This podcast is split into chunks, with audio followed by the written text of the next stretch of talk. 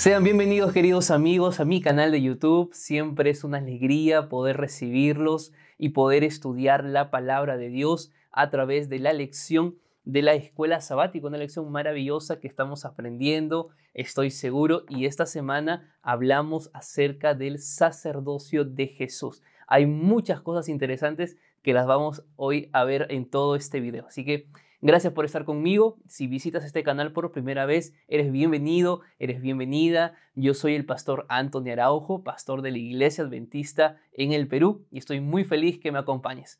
Vamos a orar para poder iniciar con nuestro estudio de la lección. Querido Padre que estás en el cielo, rogamos en este momento tu dirección.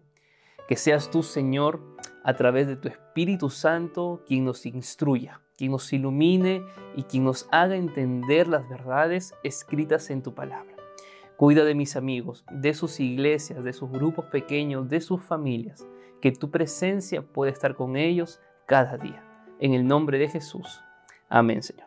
Bien, estamos listos para empezar entonces nuestro estudio de esta semana, pero antes quiero recordarte e invitarte a que te suscribas a este canal de forma gratuita. Sé un miembro exclusivo de mi comunidad que gracias a ustedes está creciendo y nos permite llegar a muchas personas y recibir grandes testimonios de personas que están conociendo a Dios a través de estos videos. Así que gracias, suscríbanse al canal y, también tengo el Instagram donde puedo interactuar con ustedes. Respondo algunas preguntas de la lección y preguntas en general a través del Instagram, así que pueden allí también seguirme y tenemos un grupo en Telegram donde respondemos preguntas de la lección. Así que todo eso está a tu alcance, todo es de forma gratuita para tu crecimiento espiritual y todos esos enlaces los vas a encontrar en la descripción. Así que suscríbete al canal y dale me gusta también a este video. De esa forma YouTube nos va a permitir alcanzar a muchas más personas en esta semana. Bien, la lección de esta semana también habla acerca del sacerdocio fiel. ¿Por qué había necesidad de un sacerdote? Tenemos que empezar definiendo eso. ¿Por qué había la necesidad de un sacerdocio? Es que el pecado de Adán y Eva habían generado una, eh, un, lamentablemente un distanciamiento, habían generado esa ruptura de ese puente que nos unía a Dios. Entonces, al generar una ruptura, había necesidad de un intermediario, había necesidad de un, de un mediador que sirva como mediador entre Dios y el ser humano. Lamentablemente, nuestra condición pecaminosa ha hecho de que el ser humano pierda el gusto o quizá no tenga el gusto por leer la Biblia, que no tenga el deseo de orar, que no tenga el deseo de ir a la iglesia. Eh, a, veces considero, no sé tú, pero considero que a veces es más fácil eh, hacer lo que no es correcto que hacer lo que es correcto.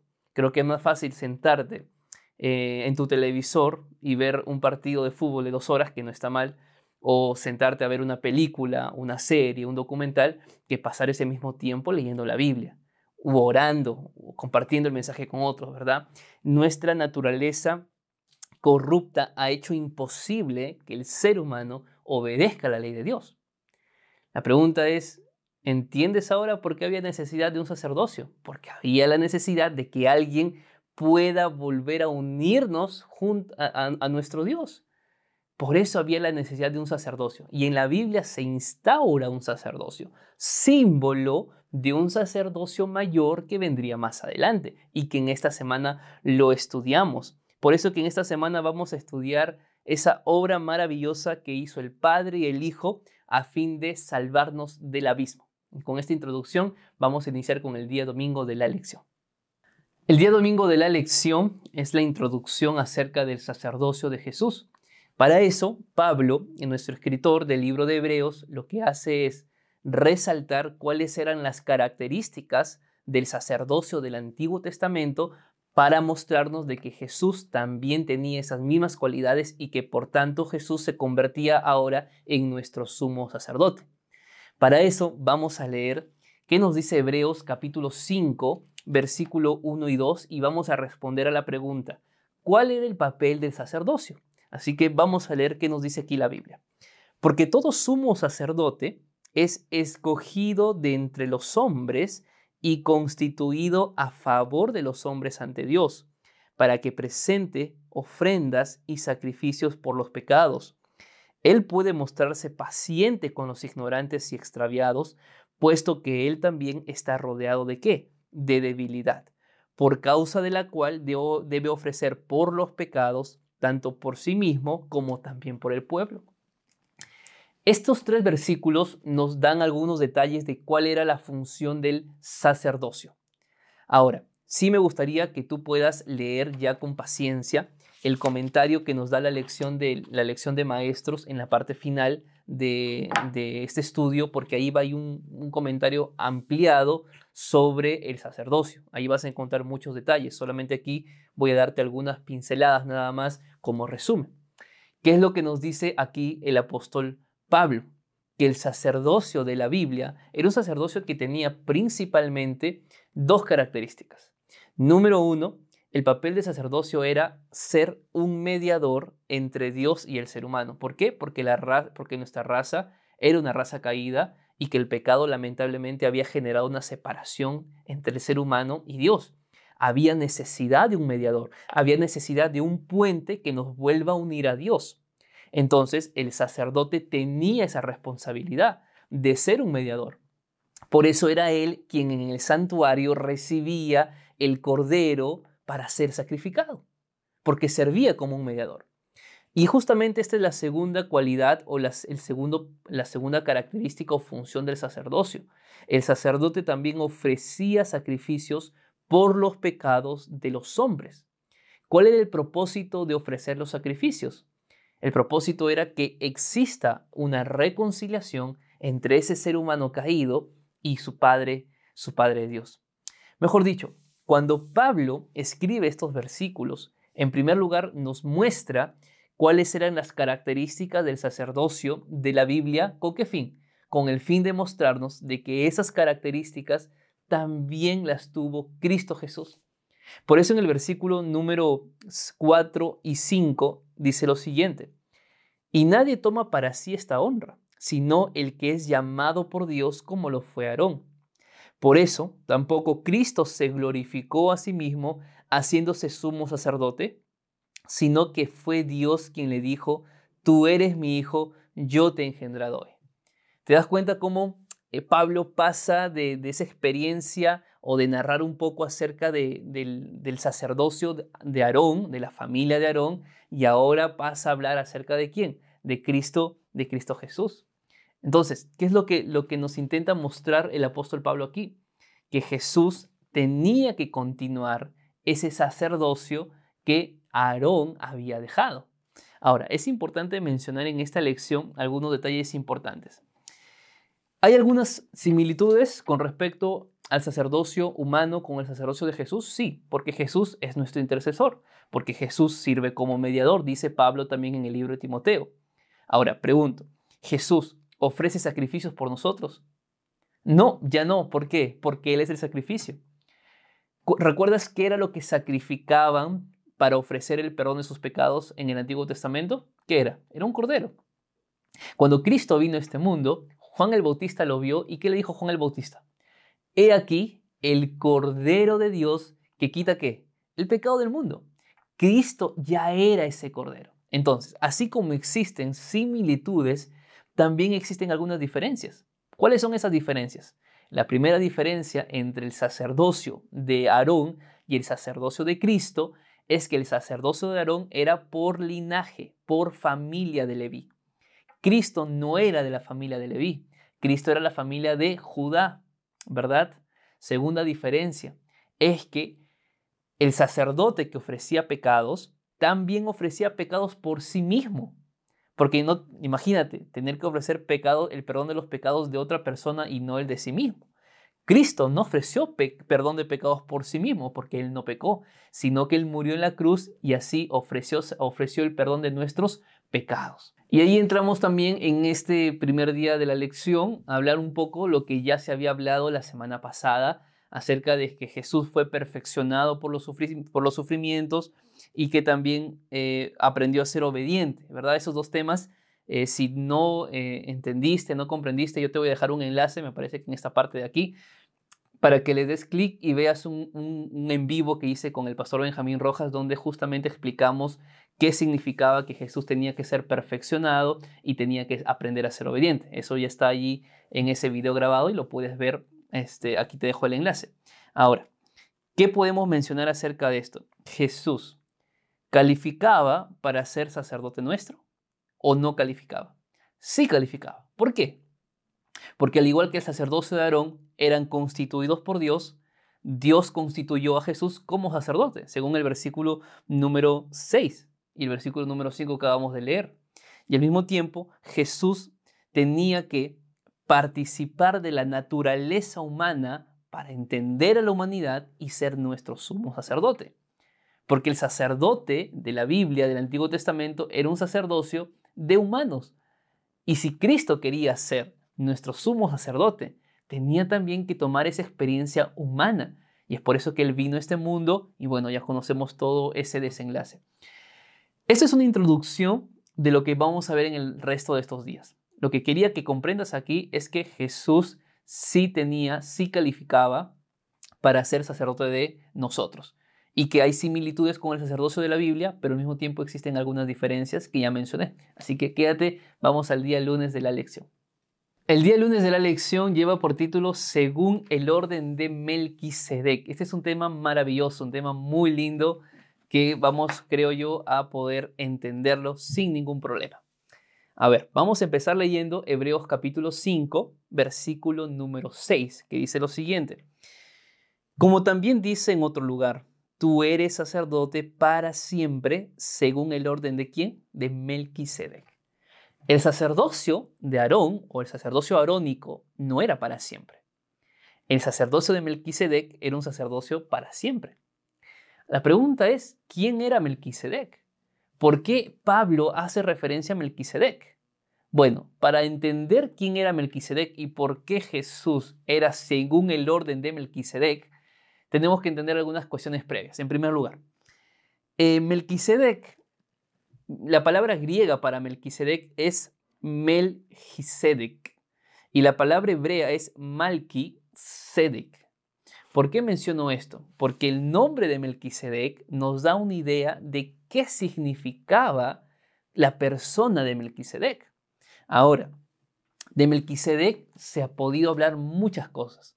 Si tú vas a internet, que tienes que saber dónde, dónde buscar referencias, qué libros vas a leer, es interesante, yo encontré algunas referencias. En primer lugar, en el primer siglo después de Cristo, en las cuevas de Qumran, donde se hizo el descubrimiento de muchas copias antiguas de la Biblia, que esto fue en el año 1900 y, más adelante, lo que pasa en Qumran es que se, se encontró algunos escritos donde se mencionaba a Melquisedec, pero ¿sabes cómo? Se mencionaba a Melquisedec como un ser celestial. Se mencionaba a Melquisedec como un guerrero que, que, se, que vencía a Belial, en este caso a Lucifer. Entonces, claro, tu primera referencia va a ser, entonces Melquisedec tiene que ser Jesús, porque un ser celestial que venció a Belial fue Jesús. Bueno, esa es una, una, una, una de las respuestas que hoy en día se da acerca de Melquisedec. Otra cosa acerca de Melquisedec es que en el comienzo de la era, de la era cristiana existían sectas religiosas, en el tiempo de los apóstoles y un poquito más adelante, sectas con el nombre de Melquisedec. Es como que existen iglesias hoy en día que se llaman Melquisedec. Ahora, ¿cuál era la, característica de estas sectas que tenían el nombre de Melquisedec? Es que ellos consideraban a Melquisedec superior a Jesús. Interesante. O sea, Jesús para ellos no era tan importante como lo era Melquisedec. Aquí tienes otra referencia, otra respuesta de lo que la gente consideraba sobre Melquisedec. Incluso escritos judíos mencionan por otra parte de que en realidad este Melquisedec era hijo de Noé, de Noé. En este caso era Sem, el hijo de Noé. Bueno, hay muchas cosas, te das cuenta. La Biblia nos da algunos versículos a lo largo de la Biblia para hablar de Melquisedec. El primero es Génesis 14, versículos 18 al 20. El segundo es Salmo 110, 4. Y el tercer es Hebreos 5, 6 y 7, donde vas a encontrar acerca de, referencia acerca de Melquisedec. Pero vamos a Génesis ahora para poder conocer un poquito quién era Melquisedec. Así que vamos a ir a la Biblia y vamos a buscar juntos el libro de Génesis capítulo 14 y vamos a leer qué nos dice los versículos 18 al 20. Entonces Melquisedec, rey de Salem y sacerdote del Dios Altísimo, sacó pan y vino y lo bendijo diciendo, Bendito sea Abraham del Dios Altísimo, creador de los cielos y de la tierra, y bendito sea el Dios Altísimo que entregó a tus enemigos en tus manos, y bendito y le dio a Abraham los diezmos de todo. A ver, vamos a empezar aquí hablando un poquito de Melquisedec. ¿Qué nos dice el texto bíblico? Lean allí conmigo. ¿Qué nos dice?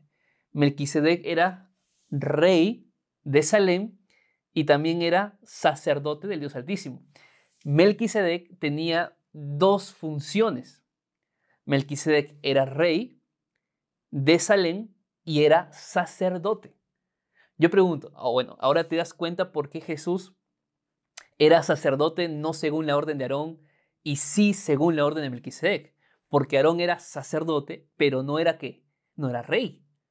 Jesús fue rey o es rey y al mismo tiempo es nuestro qué? Nuestro sacerdote. Por eso Jesús tiene el sacerdocio de Melquisedec.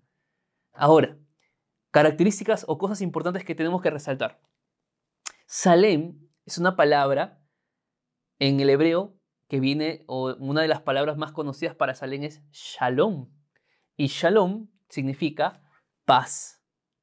Y de hecho, cuando tú lees, por ejemplo, en el libro de Salmos, no tengo en este momento la referencia, pero voy a buscarla, en el libro de Salmos vamos a encontrar que Salem es el nombre antiguo de hoy, de hoy conocida la ciudad de Jerusalén, conocido como la ciudad de paz. Mejor dicho, Melquisedec era rey de paz y era sacerdote de Dios, que por cierto, la palabra sacerdote aquí es la primera vez que se menciona en la Biblia y se menciona antes del sacerdocio de Aarón. ¿Qué significa esto? de que ya existía un sacerdocio antes de Aarón. Pero no era un sacerdocio como el de Aarón, sino que era un sacerdocio como el de Melquisedec, como rey y sacerdote. Ahora, ampliemos un poquito este comentario acerca de Melquisedec. Ya entendimos de que Melquisedec era rey y que era sacerdote, además de que Melquisedec era superior a Abraham. Mira, si para, para los judíos Abraham es considerado el padre ¿no? de la fe y, del linaje que hoy existe. ¿Tú te imaginas que para ellos exista alguien superior a Abraham? Y es que era superior porque Abraham le entregó los diezmos a Melquisedec. Y aquí tenemos otra referencia de que los diezmos no se instauró recién en el Nuevo Testamento, en el Nuevo Testamento o a partir del Éxodo, sino que ya Abraham entregaba sus diezmos, Jacob entregaba sus diezmos. El tema de los diezmos es un tema completamente bíblico, haciendo allí un paréntesis. Ahora, vamos a ir eh, a buscar en este momento el libro de Hebreos y vamos a leer qué nos dice Hebreos capítulo 7. Y vamos a entender allí algunas referencias más acerca de Melquisedec. Dice el versículo 1, 2 y 3. Este Melquisedec, rey de Salem, sacerdote del Dios Altísimo, salió a recibir a Abraham, que volvía de la derrota de los reyes, y lo bendijo. A él, asimismo, dio Abraham los diezmos de todo. Melquisedec significa primeramente rey de justicia y también rey de Salem, esto es, rey de paz. Nada se sabe de su padre, ni de su madre, ni de sus antepasados, ni tampoco del principio y fin de su vida y así, a semejanza del Hijo de Dios, permanece sacerdote para siempre. Interesante, ¿verdad? Aquí Pablo nos da prácticamente el significado del nombre Melquisedec o Malquisedec, como te mencioné en el idioma hebreo, que significa rey de justicia. Yo pregunto, ¿quién es rey de justicia? ¿No es Cristo Jesús? Claro que sí. ¿Quién es rey de paz? Al igual que Melquisedec. ¿No es Cristo Jesús? Claro que sí. Por lo tanto, Melquisedec era una figura, el rey Melquisedec y sacerdote, era una figura del rey y sacerdote Cristo Jesús. Incluso algunos han llegado a pensar de que en realidad Melquisedec era Jesús mismo y no era, no era una imagen de Jesús o una figura de Jesús. En realidad sí es una figura de Jesús y no es Jesús mismo. ¿Por qué? Uno, porque la Biblia lo dice, que era semejante al Hijo de Dios en funciones, en características, en sacerdocio y reinado. Pero tampoco podemos decir de que Melquisedec era Cristo Jesús porque el Espíritu Profecía nos dice. Cuando nosotros leemos mensajes electos, tomo 1, página 491, nos dice lo siguiente. Fue Cristo quien habló mediante Melquisedec, el sacerdote del Dios Altísimo. Melquisedec no era Cristo, sino la voz de Dios en el mundo, el representante del Padre. Y Cristo habló a través de todas las generaciones del pasado. Cristo guió a su pueblo y fue la luz del mundo. ¿Te das cuenta por qué entonces Jesús era sacerdote según la orden de Melquisedec? Porque era un sacerdocio para siempre, no era parcialmente, era el sacerdocio para siempre. Además que era un sacerdocio y al mismo tiempo era rey. Mejor dicho, Melquisedec no era Cristo, pero sí Melquisedec era un símbolo de quién? Era un símbolo de Cristo. Melquisedec fue un rey sacerdote cananeo que sirvió como un tipo de Cristo. El día martes de la lección lleva por título Un sacerdocio eficiente. Vamos a leer Hebreos 7, versículo 11. Dice lo siguiente. Si pues la perfección fuera por el sacerdocio levítico, bajo el, porque bajo él recibió el pueblo la ley, ¿qué necesidad habría aún de que se levantase otro sacerdote, según el orden de Melquisedec, y que no fuese llamado según el orden de Aarón? Pablo plantea una pregunta interesante, porque si ya a través del sacerdocio, de sacerdocio levítico, o sacerdocio arónico, como quieran llamarlo, ya se ofrecían los el, perdón de pecados, se ofrecían los sacrificios para el perdón de pecados. ¿Qué necesidad había de otro sacerdocio? Más aún diferente al sacerdocio de Aarón, que es el sacerdocio de Melquisedec. ¿Por qué habría necesidad de eso? Es la pregunta que, plantea aquí el apóstol Pablo. Y es que la respuesta también es simple, porque el sacerdocio de Aarón era un sacerdocio humano, un sacerdocio imperfecto, no era un sacerdocio perfecto porque no somos perfectos. Entonces, ¿qué quiere decir esto? Que los sacerdotes levíticos no podían ofrecer un acceso completo y al cabo porque no eran perfectos. El sacrificio que ellos ofrecían era un sacrificio, sí, parcial, parcial. ¿Por qué era parcial? Uno, porque ellos no eran perfectos y número dos, porque los sacrificios de animales tampoco podían limpiar la conciencia del pecador. ¿Te das cuenta? Mejor dicho, lo que el sacerdote hacía y lo que el sacerdote ofrecía era simplemente funciones temporales, funciones ilustrativas. Eran símbolos de algo real que vendría más adelante. Mejor dicho, el sistema levítico de sacrificios, amigos, no era un fin en sí mismo. No es que el, el, hebreo, el israelita o el judío traía su sacrificio y por ese animal muerto ellos ya eran perdonados. Definitivamente no era así. La, ley levítica o los sacrificios levíticos no tenían un fin en sí mismo, sino que cumplía la función de mostrar la esperanza para esas personas que traían ese sacrificio para el perdón de sus pecados, la esperanza del verdadero Cordero que vendría, que es Cristo Jesús, que era Emanuel Dios con nosotros, Cristo que era el Salvador de nuestro mundo, el que nos iba a redimir del pecado. ¿Me dejo entender? Todo lo que en el Antiguo Testamento hemos visto acerca del sacerdocio no era un fin en sí mismo, era simplemente una ilustración, un símbolo de algo que vendría mucho más adelante. Ahora, hay algo que también es importante que debamos mencionar. Es el versículo número 12 y hay que entenderlo claramente. Dice lo siguiente. Pues cambiado el sacerdocio, necesariamente es que se ha cambiado también la ley. Interesante. A ver, vamos a partir en primer lugar porque yo he escuchado a muchos que han utilizado este texto bíblico Y me han escrito en el Instagram, me han dicho, pastor, ¿cómo que un cambio de ley? No, no, no, es que aquí no habla de la ley de los diez mandamientos. Aquí habla el cambio de la ley del sacerdocio, porque había una ley de sacerdocio. Cuando nosotros leemos números, capítulo 3, en el versículo número 10, la Biblia nos dice lo siguiente. A Aarón y a sus hijos les encargarás que ejerzan su sacerdocio, y el extraño que se acerque morirá. Es decir, había una ley muy estricta que prohibía que quien no era de la línea de Leví hasta Aarón no podía servir como sacerdote. El sacerdocio era un tema, una función exclusiva para la familia de Leví hasta la familia de Aarón. ¿Te das cuenta? Entonces Melquisedec claramente no era de esa familia. Por eso estamos haciendo referencia a Melquisedec. Melquisedec fue sacerdote porque Dios designó que él sea sacerdote. Cristo no era de la familia de Leví, lo vuelvo a mencionar otra vez. Cristo era la familia de Judá, el león de Judá. Por lo tanto, al no ser de la familia de Leví, en todo caso Jesús no podía ser sacerdote nuestro. Es por eso que Pablo dice, había necesidad de un cambio de ley.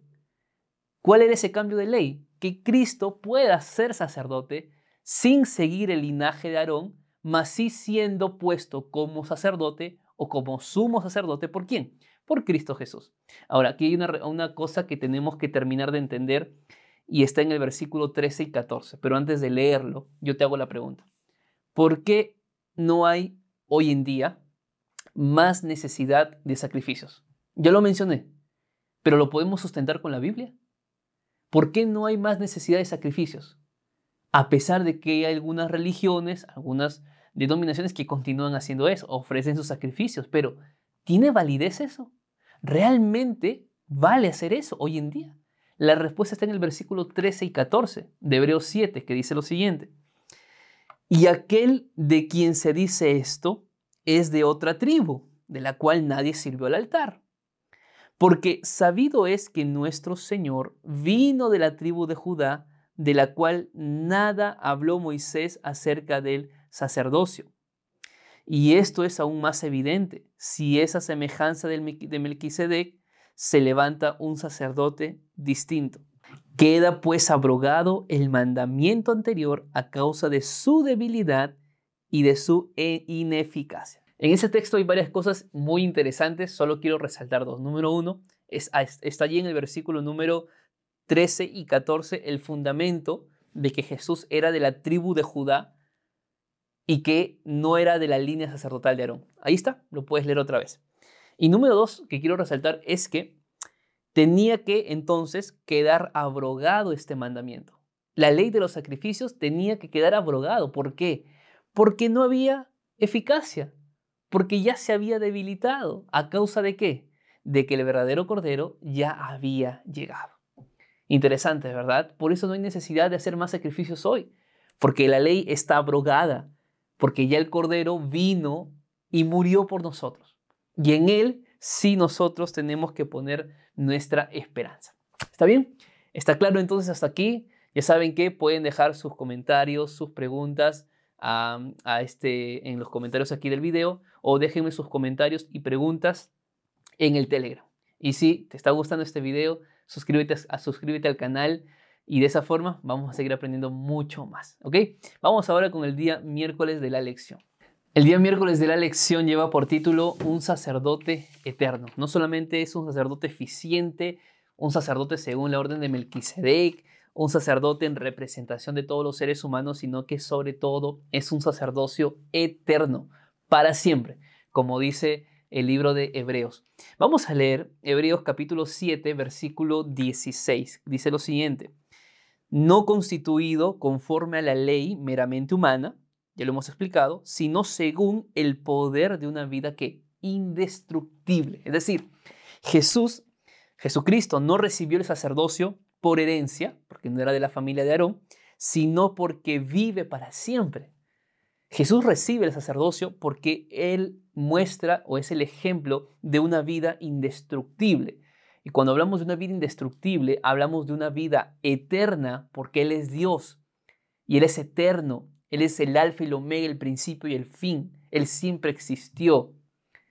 Cristo recibe el sacerdocio porque es un, un ejemplo no solamente de esa vida indestructible en relación a su eternidad, sino también en relación a su vida terrenal, al ejemplo que Él nos dejó de cómo se vive una vida en obediencia al Padre. No te pregunto, yo te pregunto, ¿acaso Jesús no es nuestro mejor ejemplo de vida? ¿Acaso Jesús no nos muestra realmente que Él sí es el sacerdote que nosotros necesitamos para poder alcanzar la salvación? Ahora, esto tiene grandes implicancias y el autor nos dice en la lección, ¿qué grandes implicancias tiene el hecho de que Jesús sea sacerdote por esa vida indestructible, porque es eterno? ¿Cuáles son esas implicancias? Número uno es que el ministerio de Jesús nunca será superado. Jamás nadie va a superar lo que Cristo hizo en la tierra y lo que hoy está haciendo en el cielo. Nadie va a superarlo. Es el único que puede remediarnos del pecado. El único. Nadie más. Así que, amigos, si nosotros necesitamos hacer un cambio en la vida, si tú necesitas cambiar tu carácter, porque sientes que lo estás intentando, pero no puedes, te frustras, te desanimas, te decepcionas, la gente te hace saber de que tú sigues igual que antes y tú dices, ¿cómo puedo cambiar mi vida? ¿Cómo puedo cambiar mi carácter? ¿Cómo puedo dejar de mentir? ¿Cómo puedo dejar estas cosas que me están haciendo daño a mí a mi familia? La respuesta es, tú no puedes. Todo lo puedes en Cristo, porque Él fortalece. Nada de lo que nosotros hagamos nos va a traer resultados. Todo lo que hacemos es porque Cristo ya venció en la cruz por nosotros. No te puedes olvidar de eso. Al mismo tiempo, hay otra implicancia, es que la salvación de Jesús que nos ofrece, es que Jesús nos ofrece una salvación completa, eterna y perpetua. Tres cosas importantes. La salvación que Jesús nos ofrece es completa, amigos. ¿Entiendes lo que significa esto? Completa, o sea, tú ya no tienes que hacer nada para salvarte. Tampoco es que me quedo con los brazos cruzados y vivo una vida desordenada, claro que no, porque el que acepta a Cristo y recibe la salvación tiene que mostrar con sus frutos de que es salvo. ¿Y cómo lo muestras? Siendo una persona obediente a su palabra. Pero no guardo la ley, no obedezco para ser salvo. Lo obedezco porque soy, ya fui salvo por Cristo, que es diferente. La salvación que Cristo nos ofrece es una salvación completa, si tú por ahí estás diciendo, ay, ¿qué debo hacer para salvarme? ¿Qué más tengo que hacer? Nada. Somos humanos, imperfectos, con una vida de pecado, no podemos hacer nada, somos, nos frustramos en realidad. Cristo ya lo hizo por nosotros. Pero al mismo tiempo, esa, esa salvación que, que, que nuestro Jesucristo ofreció es eterna y es perpetua, suficiente, es, es lo que el ser humano necesitaba. Pero al mismo tiempo hay un punto importante que tenemos que resaltar en la lección del día miércoles y es la intercesión de Jesús ante el Padre involucra todos los beneficios otorgados bajo el nuevo pacto. ¿Tú recuerdas lo que es el nuevo pacto? En alguna lección pasada hemos estudiado y en una lección más adelante vamos a estudiarlo. Yo no voy a entrar mucho en detalle con respecto a esto, pero existía un antiguo pacto. Ese antiguo pacto era básicamente lamentablemente Dios quería así que, por, que a través de la ley el pueblo pudiera ir a Cristo. Ese era el, el propósito de la ley, siempre lo fue, de que la ley no sea un fin en sí misma. Lamentablemente el pueblo de Israel era tan obediente a la ley, pero tan obediente a la ley y estricto a la letra, pero su espíritu no estaba con Dios. Por eso Jesús siempre criticó a los fariseos, porque guardaban todas las leyes que existían, pero su vida estaba lejos de Dios. ¿Qué había pasado? Que habían hecho de la ley un fin en sí mismo, que pensaban que a través de la ley ellos podían alcanzar la salvación, que no necesitaban de Dios. Ese es el antiguo pacto, por eso se le llama antiguo, porque lamentablemente el pueblo entendió mal la función de la ley para sus vidas. Entonces Dios en Jeremías capítulo 31 en los versículos 33 y 34 habla de que un nuevo pacto haré, ¿verdad? Un nuevo pacto. ¿Y cuál es ese nuevo pacto? Colocar la ley en el corazón del ser humano. Es decir, Dios no quería que el ser humano simplemente guarde la ley porque había que guardarla, sino que esa ley tenía que ser puesta en el corazón y que lo que mostremos a los demás, lo que mostremos externamente, sea un resultado de lo que hay en el interior. Por eso Jesús dijo, si me amas, guarda mis mandamientos. No guarde mis mandamientos si es que no me amas. No quiero que cumplas la ley por cumplirla. Tienes que amarme, tiene que haber una relación conmigo.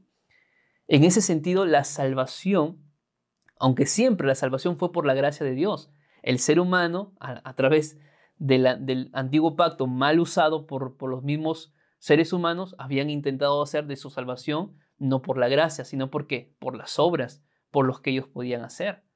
Entonces Jesús nos muestra y nos dice, no, tú no te salvas por lo que haces, te salvas por lo que yo hice por ti. Ese es el nuevo pacto. Un pacto tan nuevo que al mismo tiempo era más antiguo que el mismo antiguo pacto, porque la salvación siempre fue por la gracia de Dios. Ahora, un punto importante en la lección del día miércoles es lo que dice Hebreos 7, versículo 22, que dice lo siguiente. Por tanto, Jesús es hecho fiador de un mejor pacto. ¿Qué significa esto? Fiador es un garante, Existe un documento judío antiguo donde habla del compromiso del fiador. Y la lección dice lo siguiente, una persona que era fiador o que era garante de otra persona estaba sujeta a la misma penalización que la persona por la que salió en garantía. Mejor dicho, si yo me ofrecía como garantía de otra persona que tenía deudas, que tenía problemas, que no sabía cómo pagar algo que debía, entonces, si esa persona nunca llegaba a pagar y esa persona tenía que morir porque la ley decía que tenía que morir, entonces moría esa persona y yo también moría porque era su garante. ¿Te das cuenta de lo que Jesús hizo por nosotros? Jesús se ofreció como garantía. Jesús se ofreció como fiador. Y ese documento judío antiguo dice que la persona, el fiador, el garante, podía ser obligado a exponer su vida para el cumplimiento de lo que estaba fiado. Es decir, si esa persona no podía remediar su problema y yo tenía que hacerlo con mi vida, yo moría. ¿Te das cuenta de lo que Cristo hizo en la cruz por nosotros? Jesús vino a este mundo, fue la garantía para nosotros. Amigo, mira, esto es importante, Jesús fue la garantía para nuestra vida. O sea, cuando Cristo viene, Cristo dijo, yo voy a ser la garantía de que esta raza humana perdida va a ser salva. Porque ellos no pueden salvarse, yo lo voy a hacer por ellos. Y tuvo que vivir una vida tan ordenada y perfecta, con sus tentaciones que vivió, con sus luchas, con sus desánimos que había en algunos momentos, con el miedo que por algún momento se apoderaba de él y que le decía al Padre, Padre, si es posible, pasa de mí esta copa con todo lo que Jesús vivió, no cometió pecado y cumplió todo lo necesario para que sea nuestro Salvador. Yo apunté aquí lo siguiente que me gustaría compartir contigo. Jesús es un fiador o es un garante que entregó su vida para que nuestra relación con Dios fuera libre de la barrera del pecado. Y pronto, cuando Cristo venga por segunda vez y vivamos con Él para siempre, finalmente ese puente que se destruyó a causa del pecado y que generó separación, un día será reconstruido y un día estaremos cara a cara con Cristo Jesús para siempre. Amén. Vamos al día jueves de la lección para terminar nuestro estudio. El día jueves lleva por título Un sacerdote sin pecado. Bueno, eh, la pregunta del día jueves es, ¿cuáles son las cinco características de Jesús que hay en este pasaje? Vamos a leerlas. ¿Qué nos dice Hebreos capítulo 7, versículo 26? Tal sumo sacerdote nos convenía, santo, inocente, sin mancha, apartado de los pecadores y hecho más sublime que los cielos. Interesante. Aquí están las cinco características. Yo creo que tú ya las descubriste. Número uno, santo. Número dos, inocente. Número 3, sin mancha. Número 4, apartado de los pecadores.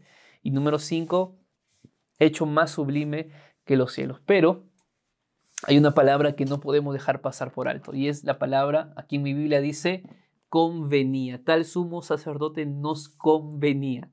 A veces la palabra conveniente, oye, tú eres una persona que, que estás aquí porque te conviene, suena un poquito feo, ¿no? Creo que a nadie nos gustaría que nos digan, oye, es un convenido esa persona, no está aquí solamente porque va a recibir algo.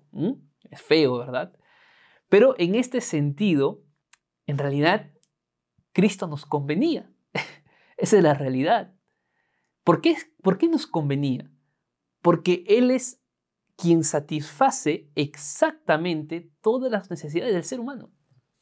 Mejor dicho, Él encajaba, Él era esa pieza del rompecabezas que necesitábamos colocarle y que encaja muy bien para que el cuadro del plan de la salvación sea perfecto.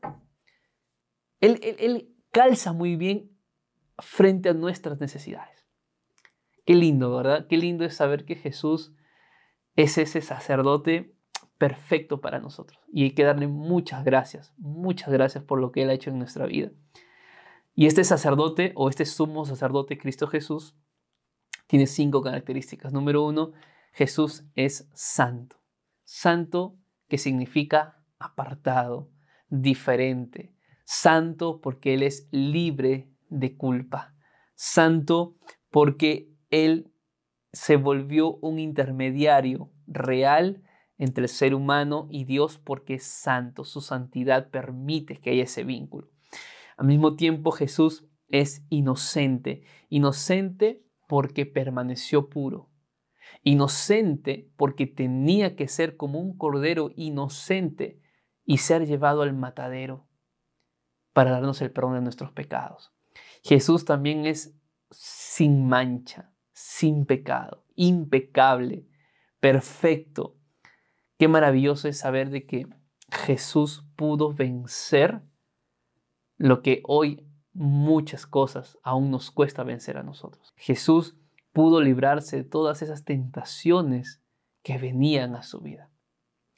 Jesús también es apartado de los pecadores, no porque no convivía con nosotros. Claro que él convivía, sanó muchas personas, pero no se vinculó con el pecado de los pecadores. Fue apartado, fue diferente y es hecho más sublime que los cielos. Mejor dicho, Jesús es exaltado por todo y por sobre todo. Queridos amigos, la lección de esta semana termina diciéndonos, debido a que fue plenamente humano, Jesús también es nuestro ejemplo. Jesús es ejemplo para tu vida.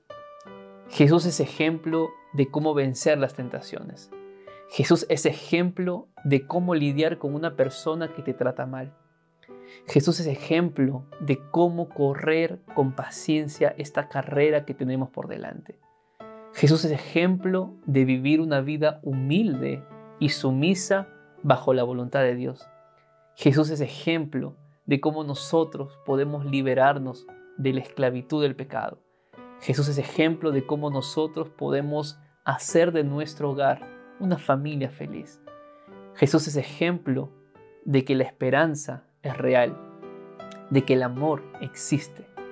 Y es porque Él es el amor, porque Él es la esperanza, porque lo que nosotros necesitábamos, Cristo lo tenía todo, nos convenía. Y esa es la palabra.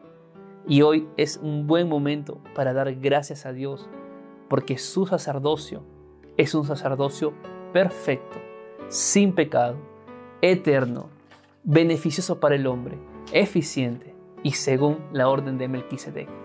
Cristo es sacerdote para siempre. Y como dice la palabra, hijitos míos, escribo esto para que no pequéis, pero si pecaste, abogado tenemos para con el Padre en Jesucristo. Y Hebreos capítulo 4, en el versículo número 12 y 16 dice lo siguiente, por tanto, teniendo un gran sumo sacerdote que traspasó los cielos, Jesús el Hijo de Dios, retengamos nuestra profesión. Cristo te entiende, Cristo te entiende. A veces nadie te entiende en este mundo, Cristo lo hace, sabe lo que sientes, sabe lo que piensas, ve tus emociones, ve cuando lloras en silencio. Cristo ve todo eso y Cristo te dice, yo estoy contigo, no te dejé, no te abandoné, no te deseché, porque yo soy tu sacerdote, tú tienes esperanza de salvación. ¿Qué te parece si en esta semana le decimos a Jesús, Gracias Jesús por ser nuestro sacerdote fiel. ¿Te parece? Escribe en los comentarios esta frase. Gracias Jesús por ser nuestro sacerdote fiel. Yo voy a orar por ti esta semana como en estas semanas. Y que Dios pueda bendecirnos y ayudarnos a mirarlo cada día, poner nuestros ojos en Él, en ese ejemplo que nos dejó, y a través de Él poder alcanzar la salvación. Te mando un grande abrazo. Que el Señor te bendiga. Si te gustó este video, no olvides compartirlo. Que la presencia de Dios te acompañe en esta semana. Que Dios te bendiga. Un fuerte abrazo.